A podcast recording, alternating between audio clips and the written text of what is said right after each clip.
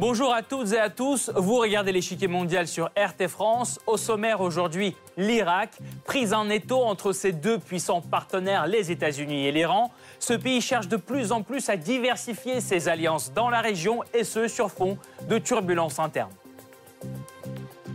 Alors à quoi ressemble la vie politique en Irak aujourd'hui? Depuis fin décembre 2020, de nouvelles manifestations anti-gouvernementales sont organisées dans plusieurs villes irakiennes. En cause, la décision de la Banque centrale de dévaluer le dinar irakien de près de 25% par rapport au dollar américain. Le gouvernement affirme ne pas avoir d'autre solution face à la forte crise économique que traverse le pays. À l'international, Bagdad est contraint d'osciller entre Washington et Téhéran. À peine entré en fonction, le Premier ministre irakien Mustafa al-Kadhimi se rend en Iran pour sa première visite à l'étranger. Quelques semaines plus tard, al-Kadhimi est accueilli à la Maison-Blanche où il mène des négociations avec Donald Trump. Nombre d'accords sont conclus à l'issue de la visite. Parallèlement, le gouvernement d'Al-Kadhimi cherche à diversifier ses partenaires dans la région.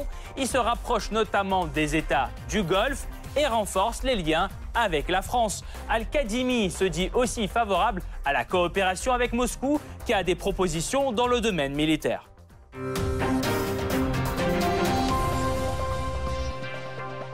Avant de poursuivre, voici ce qu'il faut savoir sur la mosaïque ethno-confessionnelle qui influence le système politique de l'Irak. C'est le Blitz. Pays très majoritairement musulman, l'Irak compte 60 à 65% de chiites et 32 à 37% de musulmans sunnites. Sur le plan ethnique, les Arabes représentent la majorité absolue. Les Kurdes et les Turkmènes, quant à eux, sont largement de confession sunnite. Alors qu'à l'époque de Saddam Hussein, les sunnites dominaient la vie politique irakienne, depuis 2005, un système de partage de pouvoir est mis en place. La fonction présidentielle est donc toujours attribuée à un kurde, celle de Premier ministre à un arabe chiite et celle du président du Parlement à un arabe sunnite. Le Parlement irakien, lui, est dominé par les chiites, qui prônent une coopération étroite avec l'Iran. Ils occupent 187 sièges sur 329. Les Arabes sunnites, eux, disposent de 70 députés, les Kurdes de 58 et les Turkmènes de 4. Ces derniers sont plutôt favorables à l'amitié avec Washington. Au sein du gouvernement, le rapport de force est similaire. 12 ministres sont chiites, 6 sunnites et 3 kurdes.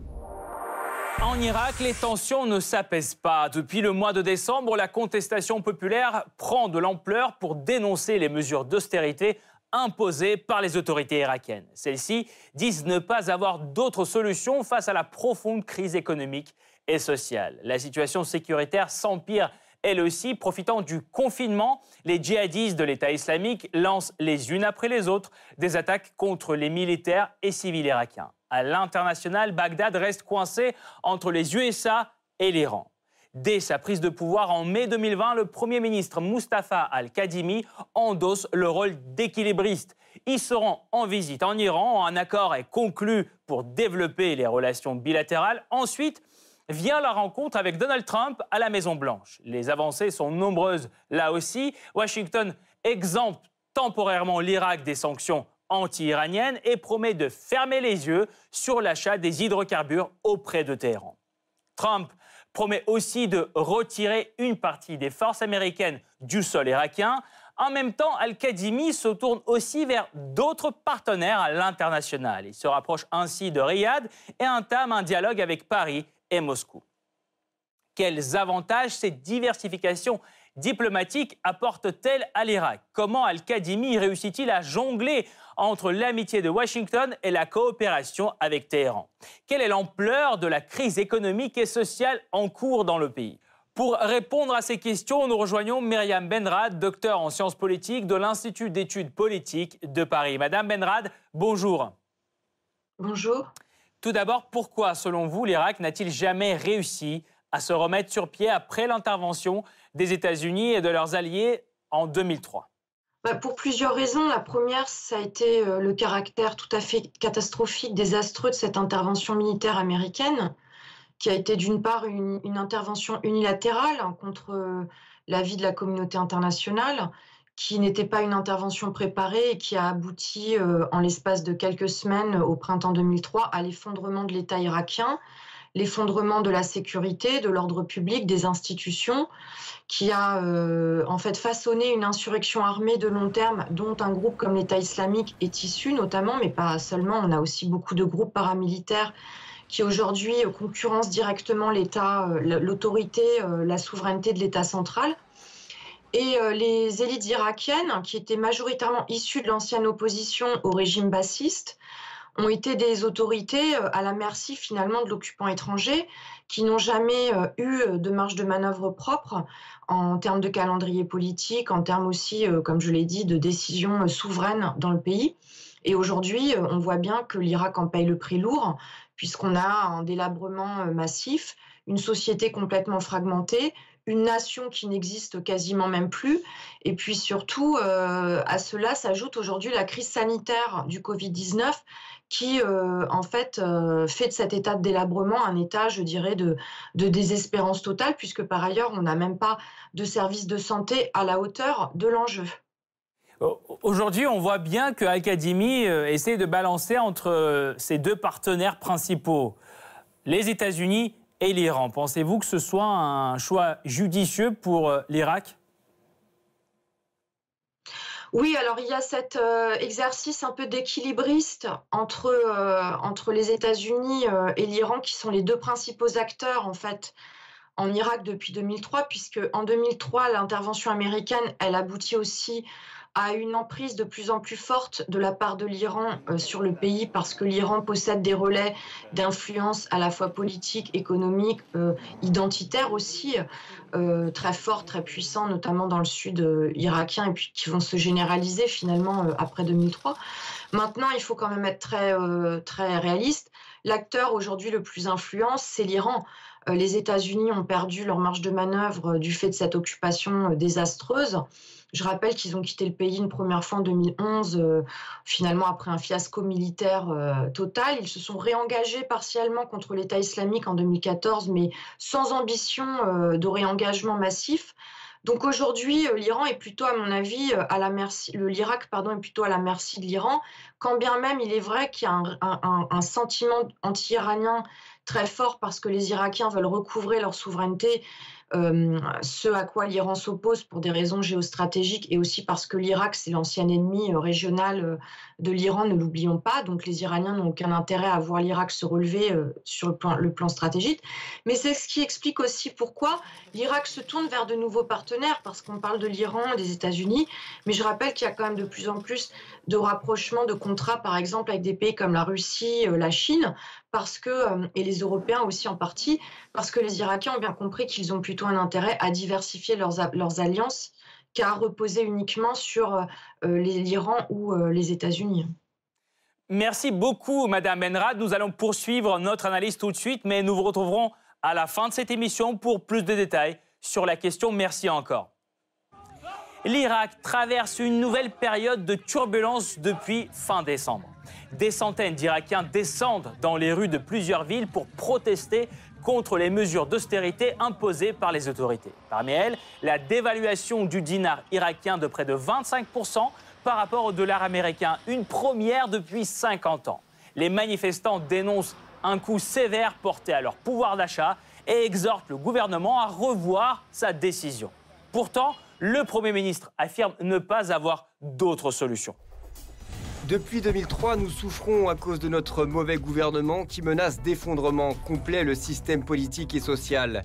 Soit le système s'effondre et sombre dans le chaos total, soit nous allons subir une césarienne en vue d'une remise en état. Des changements de taille s'annoncent aussi au sein du système politique irakien. Juste après sa prise de fonction en mai 2020, Mustafa Al-Kadhimi promet la tenue des élections législatives anticipées le 6 juin 2021. Une décision censée avant tout calmer le mouvement de contestation qui secoue le pays depuis des mois. Tout commence début octobre 2019, lorsqu'une partie de la population irakienne descend dans la rue pour protester contre la corruption, le chômage et l'état désastreux des services publics dans le pays. Ces exigences un renouvellement complet de la classe politique et des réformes économiques. Très vite, la contestation se répand dans toutes les régions. En réponse, le gouvernement déploie les forces de l'ordre afin de disperser les manifestants. Le bilan est lourd. En quelques mois d'émeutes, 150 personnes sont tuées et 30 000 sont blessées. Cette révolte sans précédent contraint le Premier ministre de l'époque, Adel Abdelmadi, à démissionner en novembre 2019. En février 2020, avec l'approbation du Parlement, Mohamed Taoufik Alaoui lui succède. Choisi principalement par les chiites, il est mal accepté par le reste de la population. C'est donc une nouvelle figure, Adnan Zorfi, qui prend la relève, mais seulement pour une très courte durée. Ce n'est qu'en avril que le compromis est finalement atteint autour de la figure d'Al-Kadhimi. Fin négociateur, il réussit à obtenir le soutien de la quasi-totalité des formations politiques du Parlement. Après plusieurs mois de vacances du pouvoir, le nouveau Premier ministre hérite d'une situation économique et sociale catastrophique.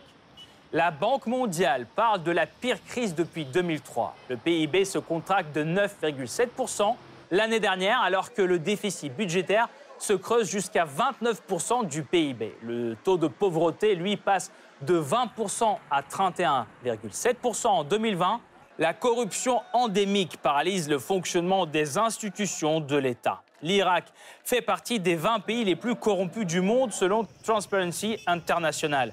Le chômage est un autre défi de taille. Plus d'un quart des jeunes sont à la recherche d'un emploi. L'autre conséquence de ce chaos est la crise sécuritaire.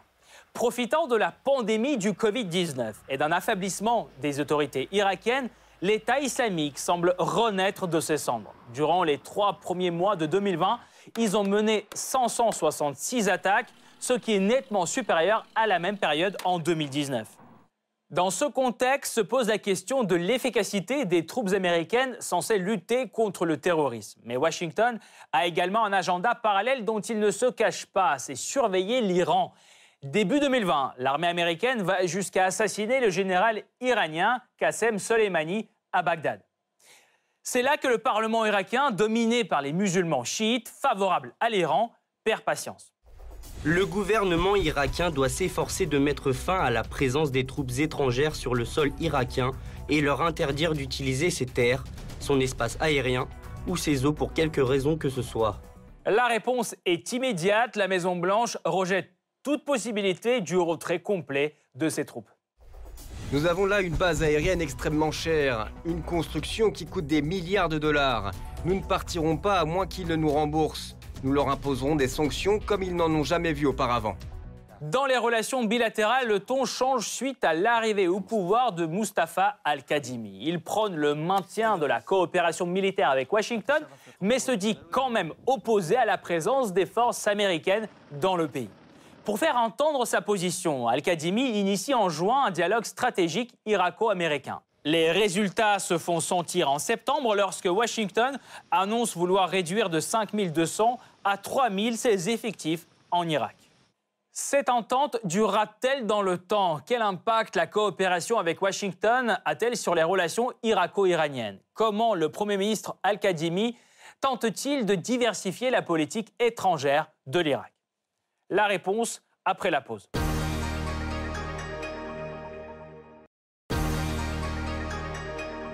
Corruption, pauvreté, insécurité, l'Irak se trouve en proie à une grave crise économique et sécuritaire, et tout cela sur fond d'une forte instabilité politique qui se poursuit depuis la proclamation de la République parlementaire. Suite à l'intervention des États-Unis et de leurs alliés en Irak en 2003, le président Saddam Hussein est renversé. Pays parmi les plus stables du Moyen-Orient, l'Irak se retrouve plongé dans le chaos. Ses infrastructures sont endommagées, le système politique est complètement détruit. L'opération baptisée Liberté irakienne coûte la vie à des milliers d'entre eux. Les armes de destruction de masse dont la présence supposée a servi de prétexte à l'intervention ne sont jamais découvertes. Néanmoins, un contingent militaire de la coalition reste sur place. Plus encore, le pouvoir se trouve entre les mains de l'administration provisoire américaine. Ce n'est qu'après l'adoption de la Constitution provisoire en 2004 que s'effectue le transfert du pouvoir au gouvernement intérimaire irakien. Mais il est dirigé par Iyad Alaoui, un homme politique chiite pro-américain. En janvier 2005, les premières élections législatives sont organisées, ouvrant ainsi la voie à la rédaction d'une nouvelle constitution. Celle-ci est adoptée par référendum en octobre 2005 et proclame l'Irak une république parlementaire. De nouvelles élections ont lieu en décembre, une victoire écrasante y est remportée par l'Alliance irakienne unifiée. Parti chiite, clairement pro-iranien, il désigne Ibrahim al-Jafari au poste de Premier ministre. Les sunnites qui dominaient la scène politique du pays sous Saddam Hussein perdent alors définitivement leur poids politique. Résultat, les tensions s'accentuent entre deux groupes religieux, ce qui dégénère en 2006 en guerre civile, faisant plus de 30 000 victimes parmi la population. Ces violences inouïes s'accompagnent de troubles économiques. Al-Jafari quitte son poste. Sa place est désormais occupée par Nouri al-Maliki, désigné par l'Alliance irakienne unifiée. Une fois arrivé au pouvoir, il propose un projet de réconciliation nationale qui prévoit la réintégration des soldats et officiers des forces de Saddam Hussein, principalement sunnites, au sein de l'armée irakienne. Petit à petit, la situation se stabilise. Après l'arrivée au pouvoir de l'administration Obama, la coalition commence petit à petit à retirer ses troupes. En 2011, les derniers soldats américains rentrent chez eux. Pourtant, l'accalmie a une courte durée depuis 2012, la paix est à nouveau menacée par le groupe radical de l'État islamique. Le 10 juin 2014, il s'empare de Mossoul, la deuxième plus grande ville irakienne. La menace pèse désormais sur la capitale. Le gouvernement irakien se voit donc contraint de demander l'aide des États-Unis. En même temps, l'Irak s'enfonce dans une nouvelle crise politique. Le Premier ministre du pays, Nouri al-Maliki, est farouchement critiqué par l'opposition voire par des membres de son propre parti, en raison des lourdes défaites que subit l'Irak sur le champ de bataille. Enfin, il cède aux pressions et en septembre 2014, le Parlement irakien élit un nouveau Premier ministre, Haïder El-Abadi. Sous sa direction, l'armée irakienne soutenue par la coalition internationale repousse l'État islamique des alentours de la capitale et libère plusieurs villes stratégiques, dont Mossoul. Fin 2017, El Abadi annonce la victoire contre l'État islamique. Leur utilité jugée terminée, le Parlement demande un calendrier du retrait des troupes américaines.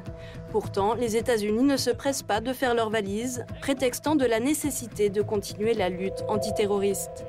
En interne, la tension connaît un regain après la tenue des élections législatives en 2018 Plusieurs mois de négociations entre les principales forces politiques permettent la désignation d'Adel Abdelmadi, indépendant, au poste de Premier ministre. Pourtant, ce dernier n'arrive pas à stabiliser le pays qui s'enfonce dans une crise socio-économique. Pauvreté, corruption, chômage parmi les jeunes, le mécontentement populaire couve pendant des mois avant d'exploser en octobre 2019.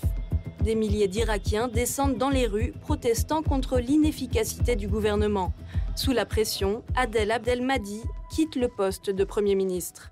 Sa position géographique fait de l'Irak un vrai carrefour stratégique du Moyen-Orient. C'est pourquoi, depuis les années 2000, ce pays est la pierre angulaire de la stratégie américaine dans la région. Pour Washington, l'Irak est le principal avant-poste militaire au Moyen-Orient. C'est le centre de ses opérations contre les djihadistes et surtout contre Daesh. En plus, leur présence en Irak permet aux États-Unis de veiller sur l'Iran et de contrer son influence croissante. En échange, Washington arme et entraîne l'armée irakienne, protège ses institutions fragiles et fournit de l'aide financière et humanitaire, plus de 70 milliards de dollars depuis 20 ans. L'appui américain est essentiel pour l'Irak, tout comme l'alliance qu'il entretient avec l'Iran. Sur le plan sécuritaire, les milices pro-iraniennes sont un appui de taille de l'armée irakienne face aux terroristes. En plus, l'Irak dépend des exportations iraniennes pour couvrir près d'un tiers de ses besoins en énergie. La dépendance est d'ailleurs mutuelle car l'Irak est quasiment le seul client énergétique de Téhéran, asphyxié par les sanctions. Bagdad est aussi un maillon clé de l'arc chiite, zone d'influence iranienne qui englobe la Syrie et le Liban. L'Irak doit donc naviguer entre les deux feux et se retrouve souvent en ligne de mire. Décembre 2019, Washington accuse l'Iran d'avoir frappé sa base militaire en Irak. Le mois suivant, le général iranien Soleimani est tué alors qu'il se trouve en Irak. Poursuivant cette escalade, Téhéran répond en lançant des missiles sur une base américaine située elle aussi en Irak. Bagdad frôle alors la guerre sur son territoire. S'ensuit un statu quo que Washington et Téhéran veulent apparemment préserver.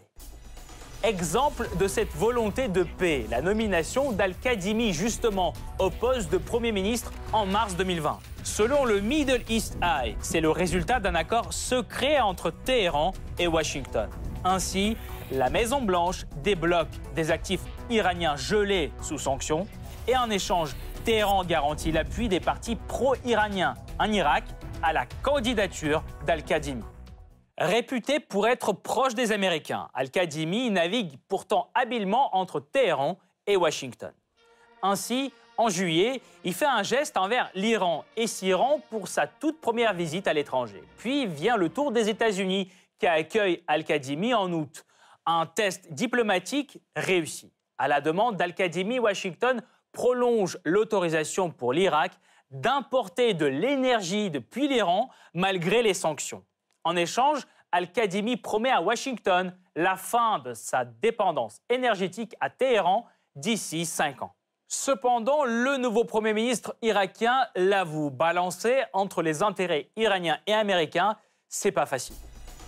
Je suis comme un funambule entre deux grands bâtiments. En plus, je dois parcourir cette corde non pas en marchant, mais à vélo. Chaque jour, je danse avec les serpents, mais je continue de chercher une flûte qui pourrait les apprivoiser. Afin d'éviter l'impasse, Al-Kadhimi cherche de nouveaux alliés, en commençant par ses voisins du Moyen-Orient. Premier succès, le rapprochement avec Riyad. En novembre, l'Arabie saoudite et l'Irak rouvrent leurs frontières communes fermées depuis 30 ans. Un pas historique qui débloque les échanges commerciaux entre les deux pays. Parallèlement, Al-Kadhimi ranime l'alliance dite du Nouveau Levant entre l'Irak, l'Égypte et la Jordanie. Un accord économique entre les trois pays est signé. Ailleurs, dans la région, l'Irak conforte aussi ses liens avec le Liban, Koweït ou encore la Turquie. La campagne diplomatique irakienne continue aussi en Europe. En octobre, Al-Kadhimi part en tournée sur le vieux continent. Au programme, les visites en France, en Allemagne et au Royaume-Uni. L'Irakien plaide pour un appui militaire face aux terroristes et tente de décrocher des investissements pour sauver son économie. Sans grand succès, Berlin et Londres parlent de soutien, mais leur engagement reste modeste. La France, elle, est plus enthousiaste. La France non seulement coopérera pour vous aider à chaque fois que nous pouvons le faire, la France sera à votre soutien pour justement s'assurer que toute la communauté internationale puisse suivre, soutenir, accompagner, aider. Investissement, défense, énergie, éducation. La France multiplie des initiatives pour soutenir Bagdad et cela sur fond de désengagement progressif des États-Unis en Irak. Néanmoins, la France n'est pas la seule à vouloir combler ce vide. La Russie est également prête à sécuriser ses intérêts. Nous sommes capables de satisfaire tous les besoins de l'Irak en matière d'armement. La Russie veut faire concurrence aux États-Unis en tant que principal fournisseur d'armes à Bagdad. De plus, Moscou est un acteur clé dans le secteur pétrolier de l'Irak. Les compagnies russes y ont investi plus de 10 milliards d'euros et les contacts entre les deux pays ne cessent de s'intensifier. Pour mieux comprendre l'avenir de l'Irak, nous revenons vers Myriam Benrad, docteur en sciences politiques de l'Institut d'études politiques de Paris. Comment peuvent désormais évoluer les relations entre Bagdad et Washington avec l'arrivée de Joe Biden au pouvoir aux États-Unis? Alors, je ne vois pas pour ma part de grande évolution, euh, pour la simple et bonne raison que euh, Joe Biden a été, euh, rappelons-le quand même, un, pro-guerre. Hein. Il, a soutenu l'intervention américaine en Irak de 2003.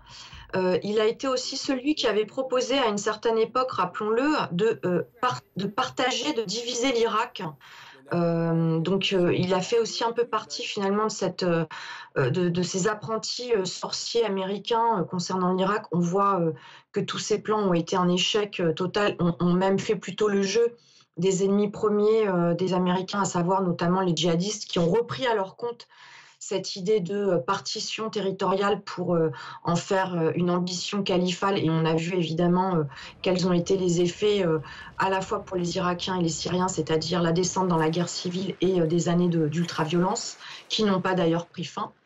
Donc Biden dans, sera dans une logique de retrait, tout comme l'ont été Obama et Trump. Il n'y a aucune, je pense, aucune différence de vue d'une administration républicaine à une administration démocrate sur la question. je ne pense pas que les États-Unis soient un partenaire de premier plan des Irakiens.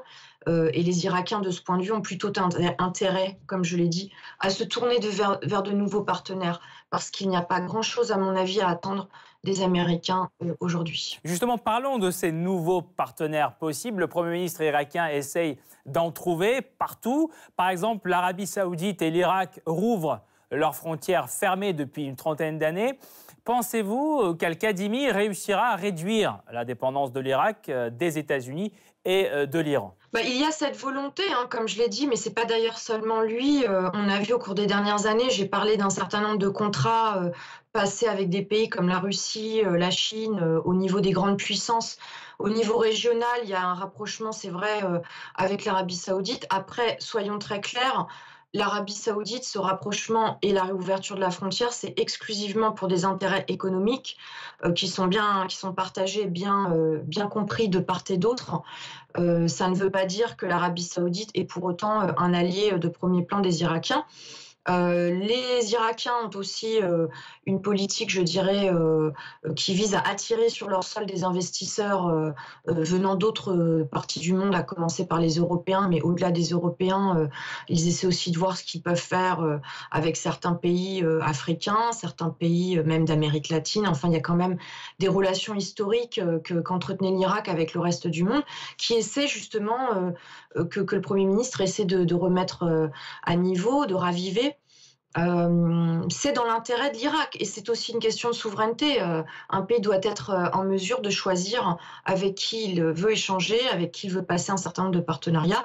Et les États-Unis, encore une fois, j'insiste sur cela, les États-Unis n'ont plus grand-chose à proposer aux Irakiens en réalité, en dehors d'un partenariat militaire qui est lui-même contesté de l'intérieur et qui, on l'a vu, n'a pas permis finalement de résoudre la question, par exemple, de l'insurrection armée de l'État islamique, la question des milices chiites qui elles-mêmes ont combattu les Américains. Donc c'est quand même euh, très largement euh, le fruit de cette intervention militaire américaine de 2003 encore aujourd'hui. Donc on ne peut pas attendre, comme je l'ai précisé, des apprentis sorciers d'être ceux qui apportent le remède miracle à ce pays.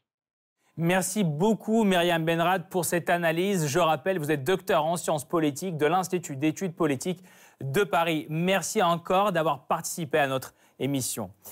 Cette partie-là n'est pas encore terminée. La semaine prochaine, une nouvelle partie vous attend avec d'autres pions sur l'échiquier mondial. À bientôt sur RT France.